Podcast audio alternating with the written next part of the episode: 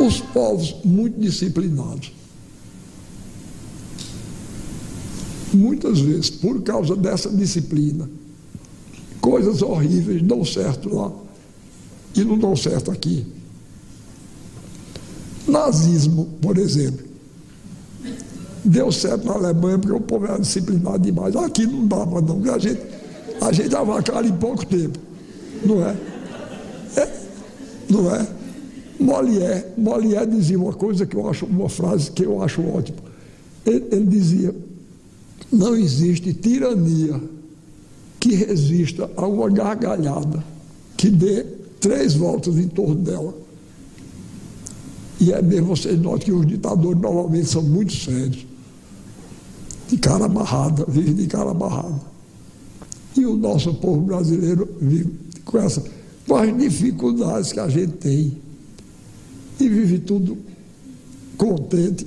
Então, é um povo de uma energia, não é? Tem uma arte de uma energia que, eu, que me deixa orgulhoso e contente. É, é um povo, eu, eu, eu, eu admiro muito. É, vocês, não sei se vocês viveram as ditaduras, eu, eu vivi as duas. Estou falando da, da ditadura de Getúlio Vargas e da ditadura militar. Mas Outra coisa, vou dizer uma, uma coisa que talvez vocês não tenham pensado ainda.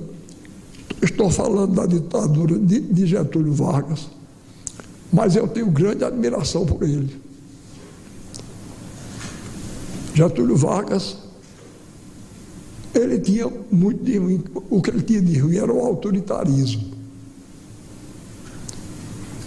Mas ele tinha uma coisa muito boa, ele tinha amor pelo país,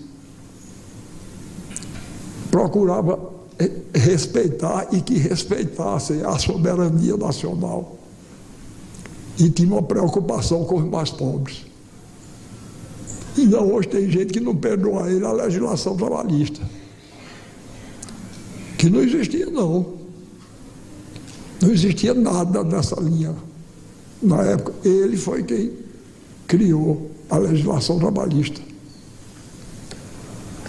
É, então Getúlio tinha essas, essa, mas no tempo, do tempo dele eu me lembro de uma história. O povo brasileiro é genial para inventar essas histórias, né?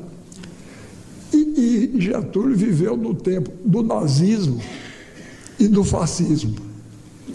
E houve tempo, houve, havia pessoas que queriam que Getúlio enveredasse por essa linha.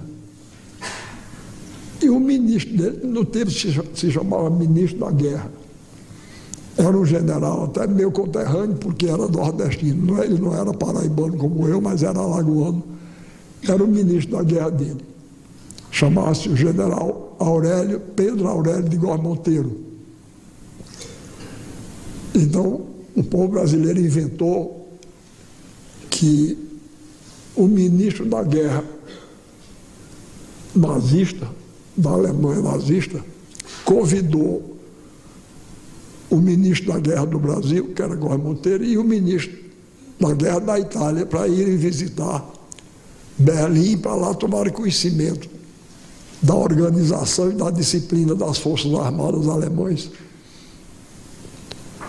Aí diziam que chegaram lá, quando chegaram, colocaram cada um com a escolta de dez soldados Góes Monteiro com 10 brasileiros, o italiano com 10 italianos e o alemão com 10 alemães.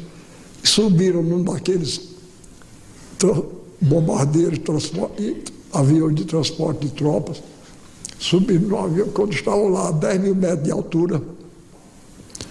Aí o ministro da guerra alemão disse, eu vou dar a vocês uma demonstração da disciplina do povo alemão e do exército alemão.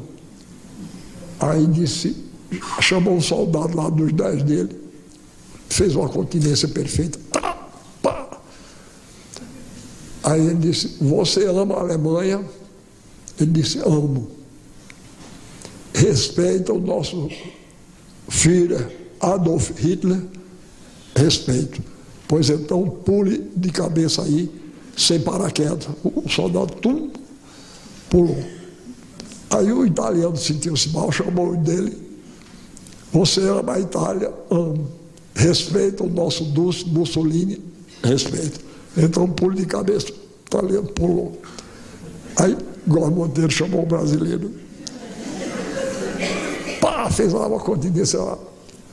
Aí ele disse, você ama o Brasil? Amo. Respeito o nosso chefe nacional, Getúlio Vargas, respeito. Então pule de cabeça sem, para, sem paraquedas. Ele disse, mas é possível, nove horas da manhã tu já estás bêbado, Góis. e é verdade, ele gostava mesmo. É possível, nove horas da manhã, Góis Monteiro já está bêbado, não nada.